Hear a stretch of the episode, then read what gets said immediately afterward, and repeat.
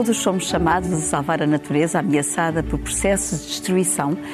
Pelo medo, perdemos a dádiva do seu sopro de vida.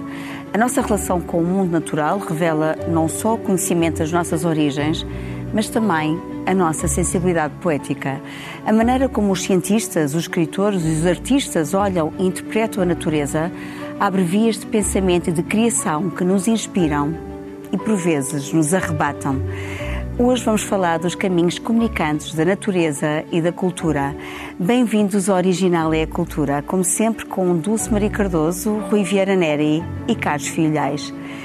Vamos ouvir um trecho dos concertos As Quatro Estações do compositor italiano Antonio Vivaldi com a Orquestra Barroca Europa Galante, dirigida por Fábio Biondi no ano de 2013 em Nantes.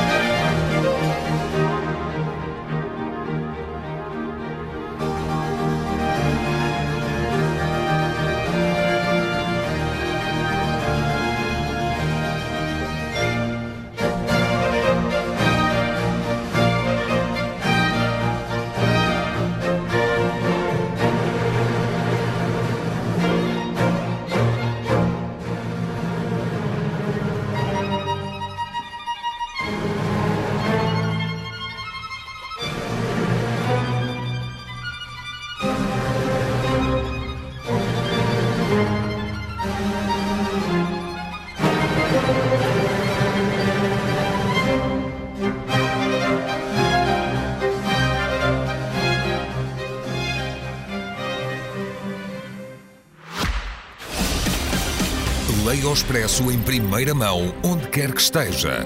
Assine o Expresso Digital e tenha acesso a todos os conteúdos exclusivos e leitura antecipada do semanário às 23 horas de quinta-feira. Apenas 1,35€ por semana, durante dois anos. Todas as vantagens em expresso.pt barra assinatura digital. Expresso. Liberdade para pensar. De que forma a música barroca procura reproduzir sons da natureza no discurso musical? Bom, a música eu acho que sempre procurou de alguma maneira reproduzir sons da natureza. Quer dizer, algumas das primeiras sugestões musicais que, que os homens tiveram foram foi o canto dos pássaros, foi o, o murmurar do, do, ribeiro que corre ao lado, foi os, os trondos do, do, trovão. E, portanto, no barroco, que é uma, uma é uma, uma arte muito retórica, muito muito de construção de imagens. Uh, naturalmente que, que, estas realidades, o canto dos pássaros, o, o, o estrondo do, do, do trovão, uh, sei lá, a ondulação do mar, tudo isso são sugestões que são muito aproveitadas. Uh, e o Vivaldi, com esta, este, estas quatro estações, estes quatro concertos, a primavera, o verão, o outono e o inverno, que ele compõe uh, por volta de 1720, depois será editado em 1725, procura captar todos estes elementos. Uh, o ribeiro, o canto dos pássaros, o zumbir das moscas, a chuva miudinha de verão, a chuva torrencial da tempestade de inverno, os relâmpagos, os trovões, mas também sugerir sentimentos que a natureza desperta.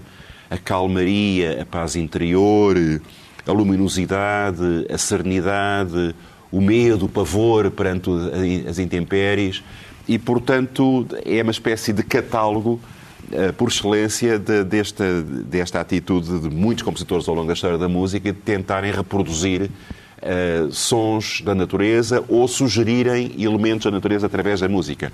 Uh, Dou-vos um exemplo só do século XX, o famoso uh, Canto dos Pássaros do, do Olivier Messiaen, que é uma tentativa mesmo de, de reproduzir a, a, a, instrumentalmente a melodia que ele gravou de, de, cada um dos pássaros e ele consegue fazer diferenciar um, um uh, de uma cotovia, de, enfim, uh, de todos os, os, tipos de canto. E, portanto, é, uma, é um, um elemento permanente para lá da questão mais geral, digamos, que é aquela que nós vamos conversar hoje, da relação entre criação cultural e artística e natureza. Mas a música está na frente, digamos, eh, desta banda sonora que a natureza nos oferece como inspiração. Nós estamos a falar do barroco, mas, por exemplo, no romantismo surge o reavivar deste interesse pela natureza.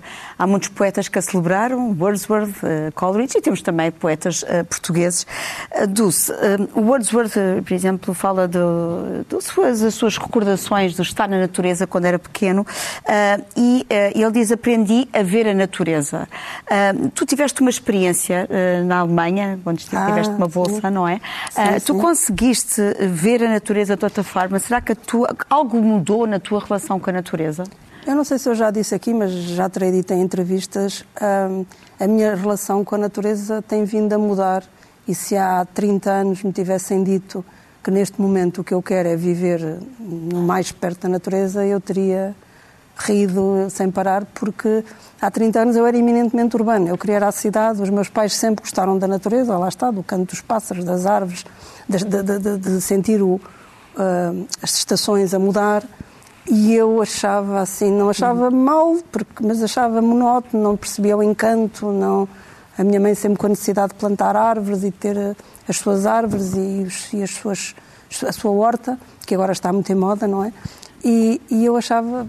Não Nunca tinha nada. sentido esse apelo, não, não é? Não, mas deve haver qualquer coisa genética dos meus, dos meus antepassados camponeses que na verdade, desde essa altura, e, e, e lembraste bem de, de Bamberg, em que havia um parque natural ao lado da residência, e isto, de facto, os alemães têm uma relação com a natureza muito diferente da nossa relação com a natureza, dos portugueses, e, e, aquele parque era tão convidativo que eu comecei a dar, fui para lá no bom tempo, em maio, comecei a dar passeios no parque antes de escrever. o apelo da natureza. Exatamente, mas foi, mas foi verdade. Olha que foi uma experiência estranhíssima, que eu, Foi uma epifania. Que eu que até ali era eminentemente urbana. Eu dizia, quando, quando, quando antes de. Pronto, quando andava na faculdade. Antes de Bamberg e depois Não, de quando andava na faculdade eu dizia que queria morar em cima da estátua do Marquês de Pombal para estar no meio, no meio para da cidade. Os caras a dar à volta. Exato. Mas portanto... tu sabes que eu, eu, tive uma professora de alemão que era uma senhora com muita idade já naquela altura e muito interessante, muito, interessante, uh, e muito culta e ela dizia: vocês portugueses não dão valor à natureza porque a tomam por garantida. Exatamente. Não sabem o que é passar três meses com as árvores completamente nuas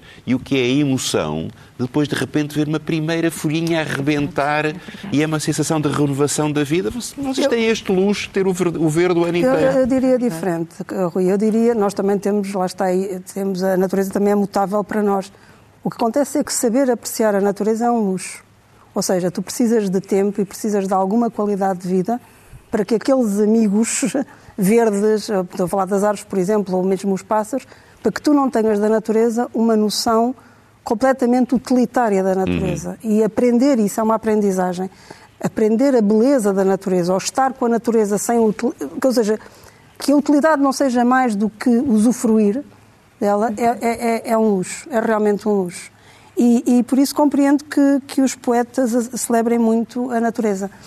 E, e, eh, e, e note que agora há outra vez, por exemplo, mesmo no romance, uma ideia de falar sobre, sobre por exemplo, descrever uma paisagem tornou-se anacrónico, porque há tantas imagens, mas agora noto que começa timidamente essa celebração outra vez da natureza. Portanto, penso que nos estamos a ligar outra e vez à natureza. para depois para, para, a tua, uh, para, as tuas, para as tuas não, histórias? Ainda não, não, por acaso, por acaso, eh, o que acontece é que, é que eu depois continuei a dar esses passeios no, no parque, mesmo com a neve, que nem os alemães faziam, mas eu continuei todos os dias a ir.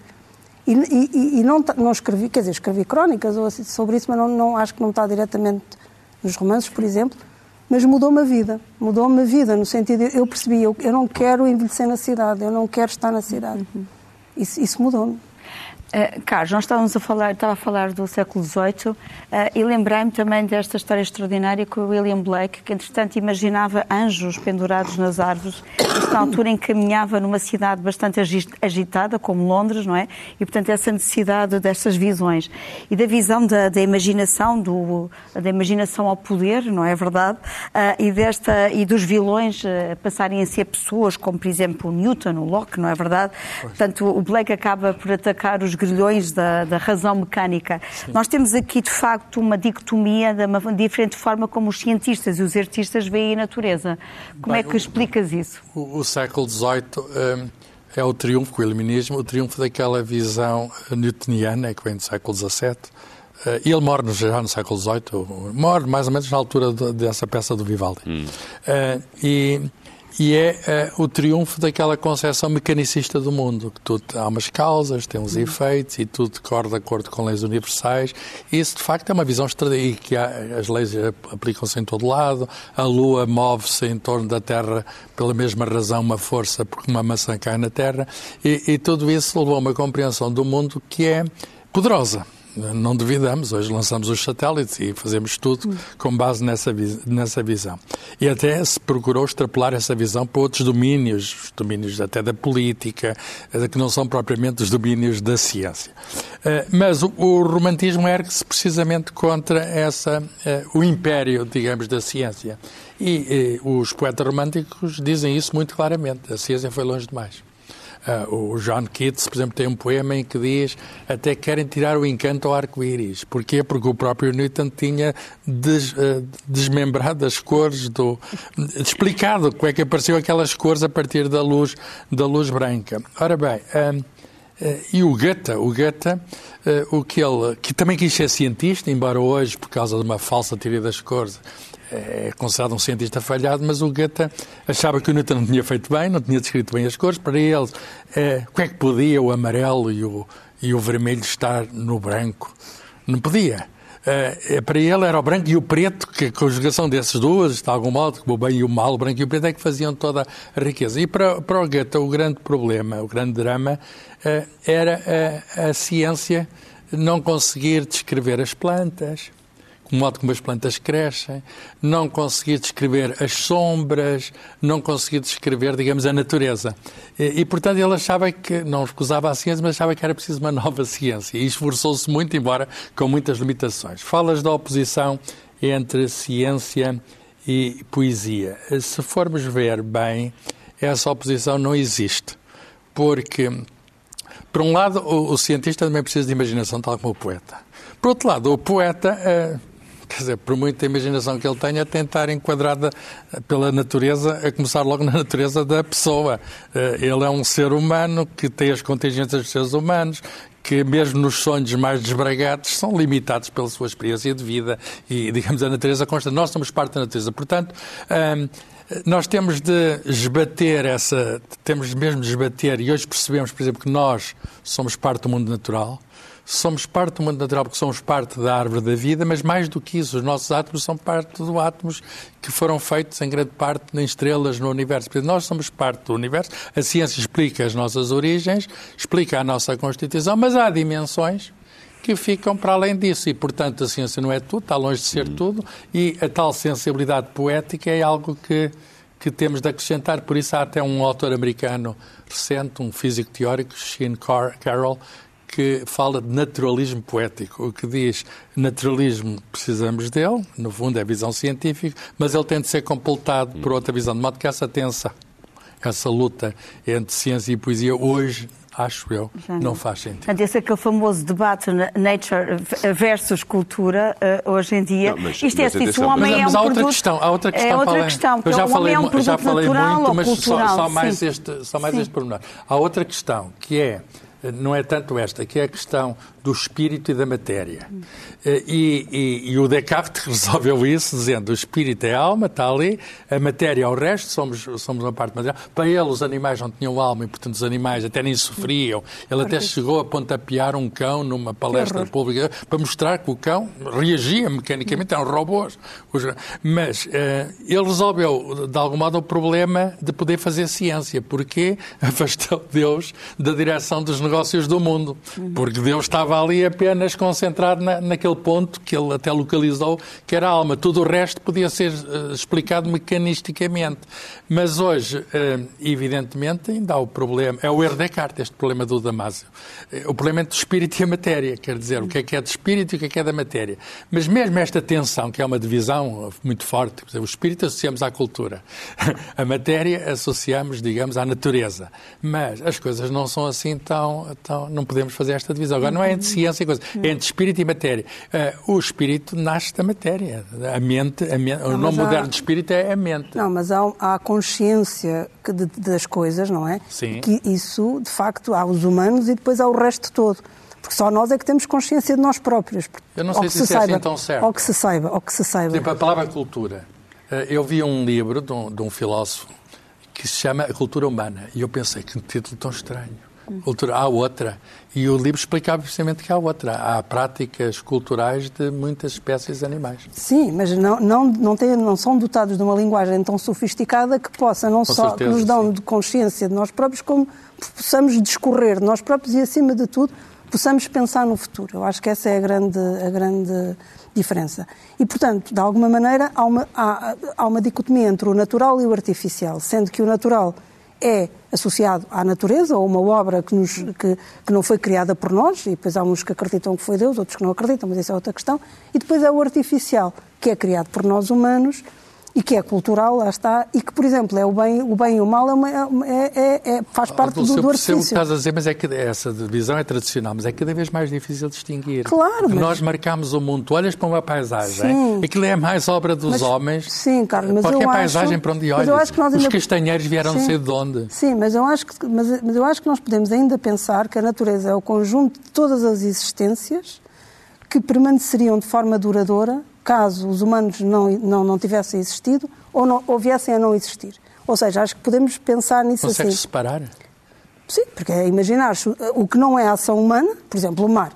O mar, penso eu, que quer dizer, os humanos podem ter explorado o mar, mas não, não o mudaram. E quer dizer, e o mar continuará depois de nós, quer dizer, penso eu, eh, depois de nós, se nós eventualmente desaparecêssemos da Terra. Portanto, de qualquer essa... maneira, neste... desculpa, Lê, Não, não, não, eu só dizer, eu acho que nessa questão, portanto, disto que nos, que nos pré-existe e que, e que continuará sem nós, é que, nós, é que eu penso na, o que é natureza. Porque, por exemplo, uma horta para mim não é propriamente natureza. Evidentemente que é uma construção humana, não é assim propriamente natureza. Eu percebo, é. mas o bosque que tu vês muitas vezes como natural, eh, não é natural sim, de sim, todo, porque foi plantado por alguém há muito sim, tempo. Há claro. muitas espécies que não são daqui, nunca foram daqui. Sim, sim, sim, eu percebo isso. Sim, mas uh, voltando ao que estava a dizer há bocadinho, há uma diferença fundamental entre, entre, digamos, o olhar científico e o olhar poético, que é que o olhar poético não carece ah, do ónus da fundamentação. Sim, sim. Nem do é? rigor. Sim, sim. É, portanto... Mas não tem que ser antagónicos. Pode... Não, não são antagónicos, mas quer dizer, uh, o, o, ponto importante que tu fizeste é, é a, a importância da intuição, a importância da imaginação, a importância da criatividade no próprio raciocínio científico, não é? Mas depois a seguir vem a prova de nove Uh, coisa que os poetas não têm, não têm não que ter. Que fazer. Não é? é. Não, e... Em relação à filosofia, por exemplo, a natureza vista do prisma oriental, não é? Do hinduísmo, do budismo, do taoísmo. Eu sei muito pouco sobre isso. Sim. eu também não sei muito, mas uma das coisas que, que, que há bocadinho estava-se a falar e que eu acho interessante é a competição entre os humanos e a natureza. Isso. Isso é que me parece mais interessante. Ou seja, toda a nossa criação é, na verdade, uma competição com a natureza. Uh, quer em termos estéticos, não é? Uh, quer mesmo na, numa, numa ideia de, de, força, por exemplo, da força da natureza, da, hum. que nós tentamos não só imitar, como dominar. E, e, e, e, isso é o que, talvez é, é, o que me, que me interessa mais na relação entre humanos e natureza, é essa relação Dulce, de competição. Mas, se nos entendemos, nós não somos uma parte separada da natureza. Não, eu sei que no não, sentido, Carlos. Todo... No sentido em que todos os nossos átomos fazem parte do mundo, auto-organizaram-se. Um átomo não tem consciência o, de si Já próprio. agora digo de maneira poética, já que não posso dizer de maneira científica. O Gedeão diz assim, quer eu e a natureza que a natureza sou eu, que as forças da Sim. natureza nunca ninguém as venceu. É, digamos, a, a, interiorização do facto do humano ser natural. Eu sei, isso eu sei, mas quer dizer, depois temos a outra parte, que é a consciência de nós, que já falámos, ou seja, e, e, portanto é disso que eu estou a falar, mas evidentemente nós somos parte da natureza Não, e, e do uma... pó viemos e ao isso. pó voltaremos. E há uma e questão que, eh, por mais que nós façamos parte de toda essa, dessa bela comunhão de átomos uh, que tanto comove o Carlos... uh, comove.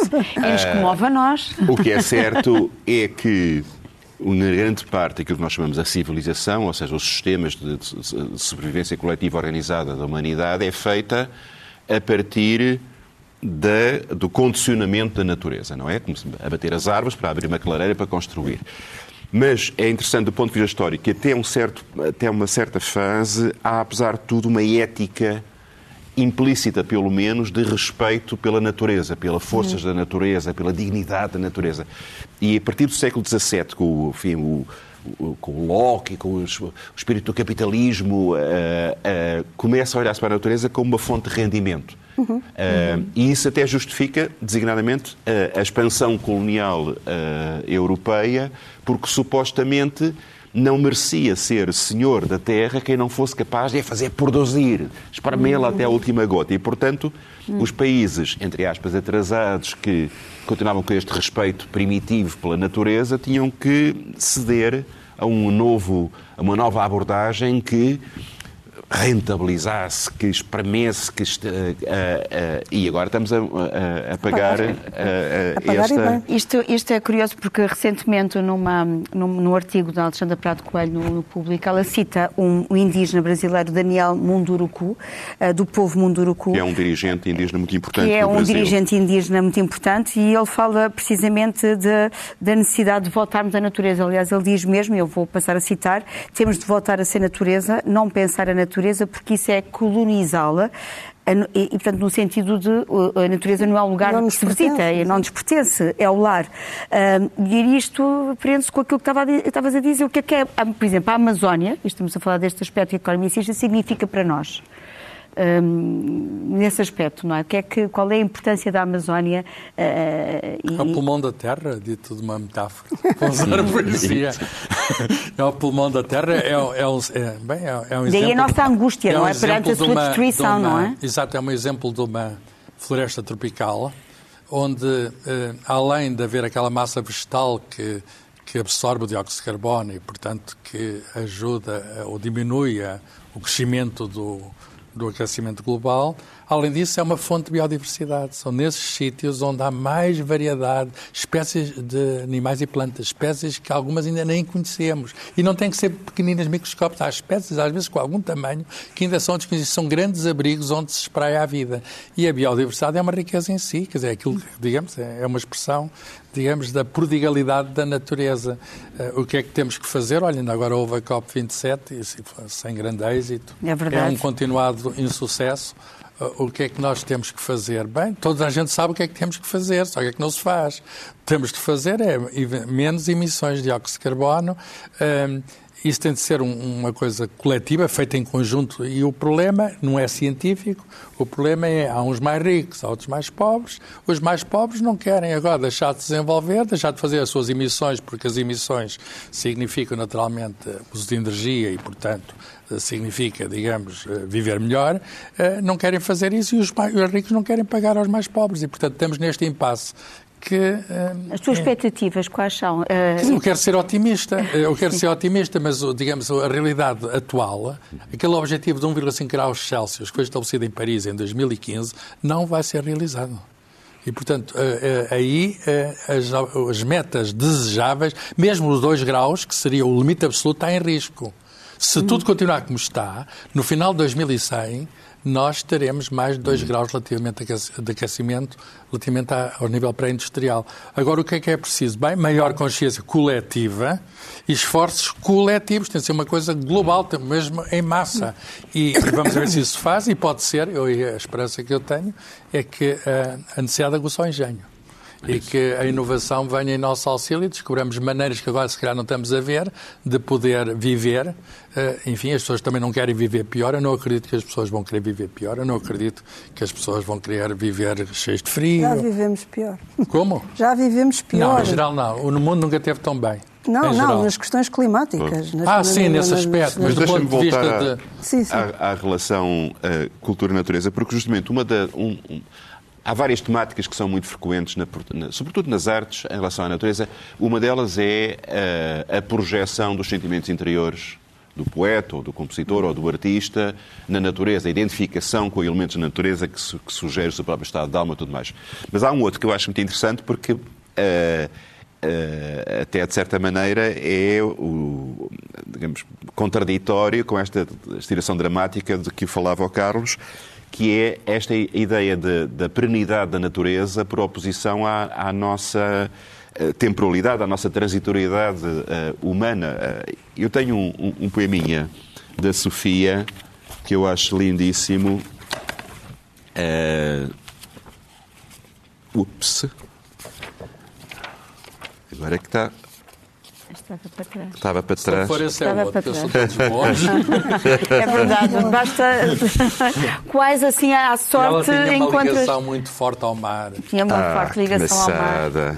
E do mar há o poema, mas uh, entre desses todos vais descobrir. Bom, eu já vou descobri-lo uh, e, e, e, já o dou. Fiquem com esta ideia da pernidade da natureza hum. e a transitoriedade Olha, da outra, condição humana. Outra poeta, posso eu agora aqui, enquanto o Rui procura, eu posso preencher aqui com uma outra poeta que é também muito do meu agrado, que é a minha Emily Dickinson. É ela diz uma coisa muito engraçada. Ela diz: a natureza é uma casa assombrada, mas a arte é uma casa que tenta ser assombrada.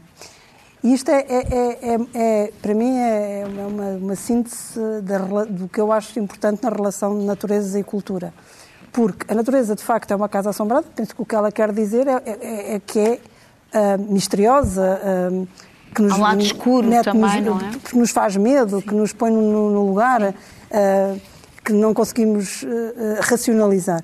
E que a arte é uma casa que tenta ser assombrada, ou seja, é o que tenta reproduzir esse susto e esse, esse encanto, essa, esse fascínio que a natureza nos, nos provoca. E acho que nestas duas, duas linhas ela é brilhante mais uma louvar, vez. louvar o poder da natureza benéfico sobre nós. O, o poeta, também pegando num poeta já. o, o Walt Whitman teve um AVC. E o que é que ele fazia diminuído com o AVC? Ele, metade do corpo estava paralisado, ele ia para uma floresta falava com as árvores e dizia qualquer coisa como isto: Tendes vós medicamentos para um caso como o meu, ireis vós fazer agora subtil e misticamente pingar através do ar invisível sobre mim a cura uh, que eu preciso. Ora bem, isto é muito interessante porque nós já descobrimos muitos medicamentos, até a aspirina, que estão presentes nas plantas e também é muito interessante o facto de hoje ser conhecido cientificamente que. Um, digamos, a vida no campo tem efeitos benéficos. As pessoas que têm, vivem em cidades com ruídos, com sei, têm uma qualidade de vida diminuída claro. devido a esse stress, digamos, essa, essa, esse stress Sim. urbano. Por isso é que, enfim, houve o filósofo, como o Henri Thoreau, que procurou uma cabana junto ao é mar. É verdade, o Walden. Ah, e o Tolstói também, não é? é Mas aí encontrei o poema. Encontraste ah. o poema. Vamos Ok, o poema chama-se Quando. Uh, Sofia Melbreiner Anderson. Quando o meu corpo apodrecer e eu for morta, continuará o jardim, o céu e o mar. E como hoje igualmente hão de bailar as quatro estações à minha porta. Outros em abril passarão num pomar em que eu tantas vezes passei. Haverá longos poentes sobre o mar, outros amarão as coisas que eu amei. Será o mesmo brilho, a mesma festa, será o mesmo jardim à minha porta e os cabelos doirados da floresta, como se eu não estivesse morta. É tão bonito que nós ficamos quase em silêncio depois disso, não é? Uh, isto faz lembrar em Silêncio, a Primavera Silenciosa de Rachel Carson, não é? Foi um livro uh, premonitório todos, sobre... Sim, premonitório sobre os desastres. As ameaças que há sobre a natureza E Ou agora, seja, a tal perenidade da natureza que parece que não é tão perene como isso, não é? uh, Camões também celebrou essa perenidade, é verdade, aliás era um tema bastante procurado. E o David Attenborough, agora estamos a falar de Rachel Carson, uh, falava também da implicação do corte de relações com o mundo natural e de, da sua dependência para a nossa sanidade mental, não é? Mas esse está uh, vivo. Esse, esse está, vivo. vivo e bem vivo, é verdade. Se nós pensarmos, por exemplo, nos poetas, portanto, da Sofia, que sempre tanto cantou tão maravilhosamente, maravilhosamente, esta é a parte literária, poética, mas, por exemplo, as lições da natureza, se nós pensarmos, será que, o que é que podemos aprender com, que sabedoria advém do mundo natural? O que é que vocês aprendem com a natureza? Começámos com o Wordsworth a dizer aprendi a ver a natureza. O que é que nós aprendemos? Bem, eu, uma forma. eu não sei se. A gente, a gente síntese. É que a natureza tem uma, uma narrativa lenta e previsível, Isso. quer dizer, quando, quando não, não dá as erupções que, que sabemos, mas poderosíssima e imparável. Portanto, há aqui uma, uma, um aparente contrassenso, porque é, há, há, um, há um, um, plano natural, que eu não imagino qual seja, que se vai cumprindo, que é uma, portanto, vai avançando para onde não sei e, e aprende-se o tempo. Eu, pelo menos, aprendo Isso. a paciência. Exatamente. Eu, o que eu aprendo com a natureza e o, que me, e o que me fascina cada vez mais, além do silêncio que tanto prezo, é a paciência. É porque é preciso sempre muito tempo para que qualquer coisa aconteça e nada.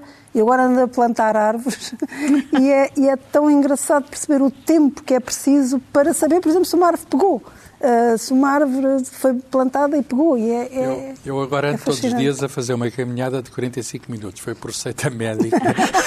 e o médico disse assim: Eu não passo nenhuma receita, mas isto é uma receita.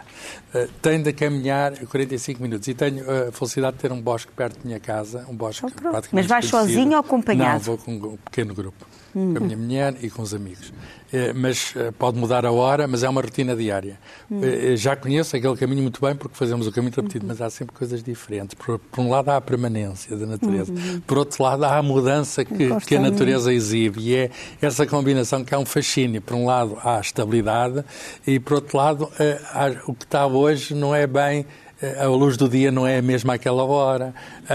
Os animais, às vezes encontramos animais que não tínhamos encontrado no, no dia anterior, e, e isso, vamos lá ver, é, um, é uma fonte de de inspiração também, uhum. não é? A, a natureza inspira-nos. Acho que uma pessoa sai de lá melhor, o exercício físico uhum. faz bem, o respirar junto, a, digamos, ao, o ar ali que as árvores. É um tónico. Há, há uma é um sensação tónico. de plenitude. Não sei se tu. Eu, eu sinto essa.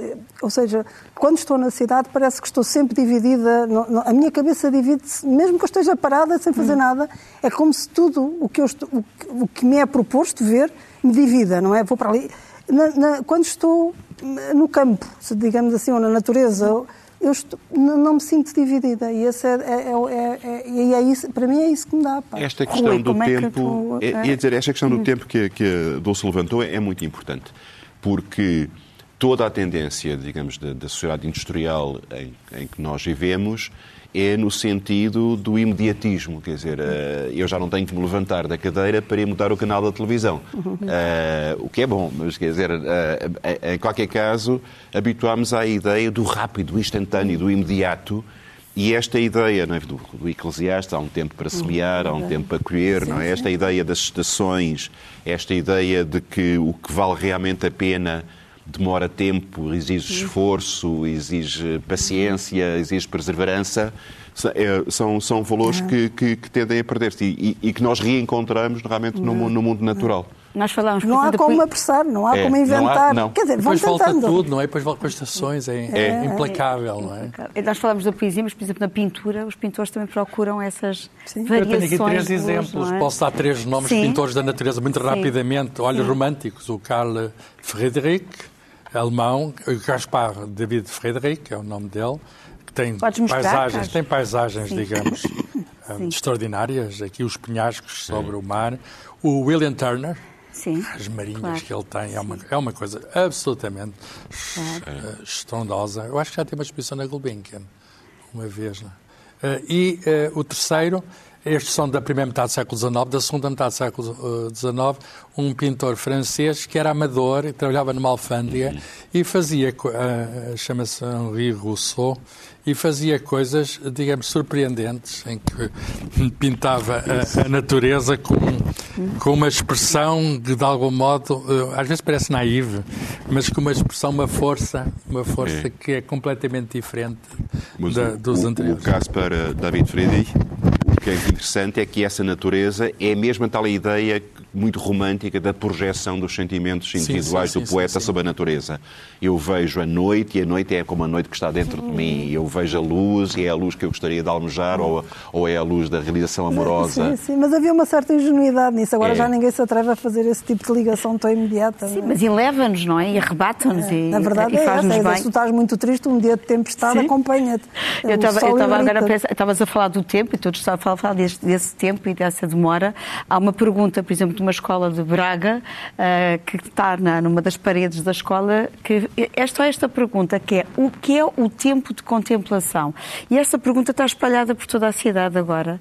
Uh, portanto, é um pouco um apelo a uma urgência, não é? De... Natureza é algo para se ver, para uhum. se ver permanentemente com a sua mudança. Uhum. Para sempre ser. Uh, é verdade que nós temos que fazer um tributo, nós estamos a falar da Rachel Carson, há outros, David Attenborough, a Jane, a Jane Goodall, por exemplo, Uh, e nós temos também que nos lembrar do nosso Gonçalo Ribertelos, que de ah, facto sim. foi um herói, não é? é? Foi um grande revolucionário ecológico uh, e que nos ensinou muito Teve os razão caminhos muito da natureza. Antes do tempo. É. Muito antes de um tempo, é um visionário. O desenvolvimento não pode ser feito contra a natureza. Contra a natureza. Senão é, é, ele próprio se destrói, não é? Uhum. Nós estamos a falar de Gonçalo Ribertelos, o visionário, mas há outro visionário, que é um David Thoreau, não sei se estou a, a, a pronunciar bem, que é Walden ou A Vida uh, nos Bosques, um livro bastante atual, não é? Uh, e premonitório. Uh, isto é o relato das experiências de, de, de, de, de David Thoreau na, no, no, no, lago do Walden, em Massachusetts,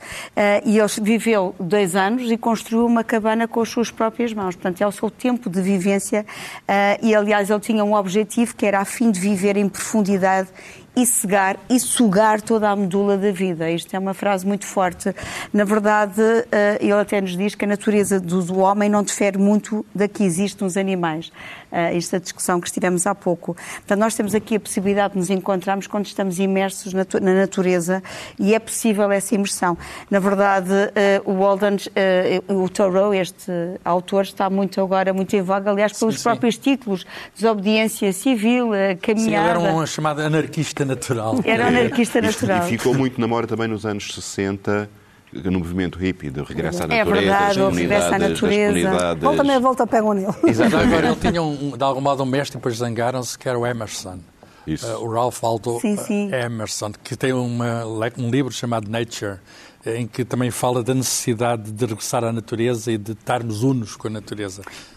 E esta obra também é uma obra inaugural do transcendentalismo, não sim, é? Sim, sim, sim. Precisamente, portanto, ele, ele de facto foi... Era um pensador marginal, não é, para a altura, e que agora está extremamente atual. Ele também é autor das Maçãs Silvestres e Cores de, de Outono, uh, e, e, de outros... Uh, e, e, há outros livros que falam muito da natureza, a prática da natureza selvagem, do Gary Snyder, enfim. Nós temos, de facto, aqui uh, muitos livros que nos convocam a esse apelo.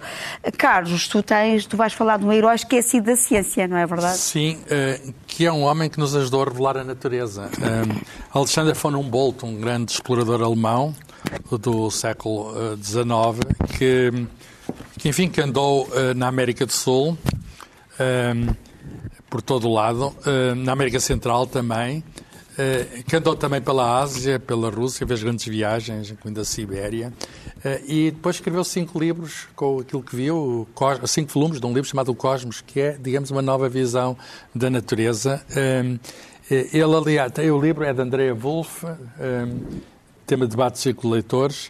Uh, é um livro premiado, vale a pena ler. Um dos capítulos intitula-se Poesia, Ciência e Natureza e fala uh, desse autor, Dom Henri David Thoreau e Dom Humboldt Thoreau e o Emerson foram inspirados pelo Humboldt. Portanto, o Humboldt teve uma grande capacidade não só de visitar a natureza, de revelar, mas também de despertar essa adesão à natureza que está plasmada em autores como aqueles que acabaste de referir. Nós precisamos desses caminhos de inspiração. Uh, Dulce, tu trazes um lado terrífico, mas também sim, e simultaneamente belo da natureza. Sim, é porque a natureza não é só esta, esta o, que tive, o, que, o que falámos até então de de acompanhamento e de, de usufruto. A natureza também tem um lado terrível, porque é poderosíssima e quando se vira contra. Quando, não se vira, quer dizer, isto é um pensamento humano.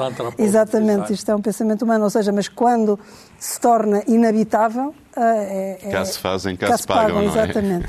E há um filme que me impressionou muito, que é O Cavalo de Turim, do Belatar, que é um cineasta húngaro, um, que é curioso, ele tinha 50 e tal anos quando fez este filme e disse que era o último filme da, da sua vida, uh, e que parte do, do, do, do, de um episódio que é, um, portanto, o Nietzsche viu um cavalo a ser espancado, tenta defender uh, o cavalo uh, na, na, luta, um, é atingido e, e, e enlouquece, e depois vem a morrer, portanto, nunca mais retoma a fala e vem a morrer passado passado uns anos. Este é, é de onde parto, digamos, a, premissa do filme. E depois o filme é, é, é, é muito bonito, mas há sempre um vento há sempre uma tempestade iminente. A natureza está sempre contra, é sempre... Fustigante. É sempre fustigante. E para mim o filme é o grande espetáculo da natureza. Aquilo tem só três personagens, o cavalo, o camponês e a filha, mas uh, eu acho que a grande personagem do filme é a natureza. Uma natureza que não é esta a que nos faz passear nos bosques, é a outra, mas talvez é a que mais a, a, a que me assusta mais e que por isso mais me, me fascina. E que existe? Sim, sim. Vamos ver então o trailer.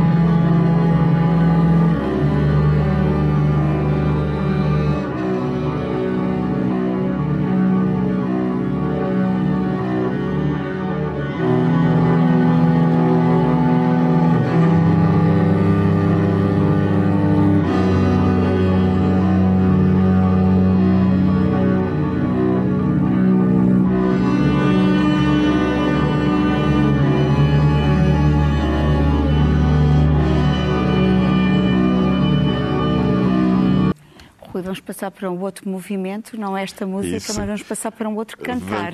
vamos é? passar para um exemplo musical, uh, que é uma canção de Schubert que eu gosto muito, chama-se Auf dem Wasser zu singen, cantar sobre a água, cantar sobre as águas. E basicamente o que o, o, a história é, viu o, o protagonista, o herói o, uh, do, do poema, o poeta, está a atravessar o, o, o, rio para ir ter com a, sua, eh, com a sua amada. E, portanto, é uma coisa exultante, embalada pela, pela fluir das águas, e o Schubert põe no acompanhamento no piano precisamente este, este rodar constante da, da, do movimento das ondas, e, e, é um dos exemplos mais bonitos que eu conheço de, de, digamos, de inspiração natural para a composição musical.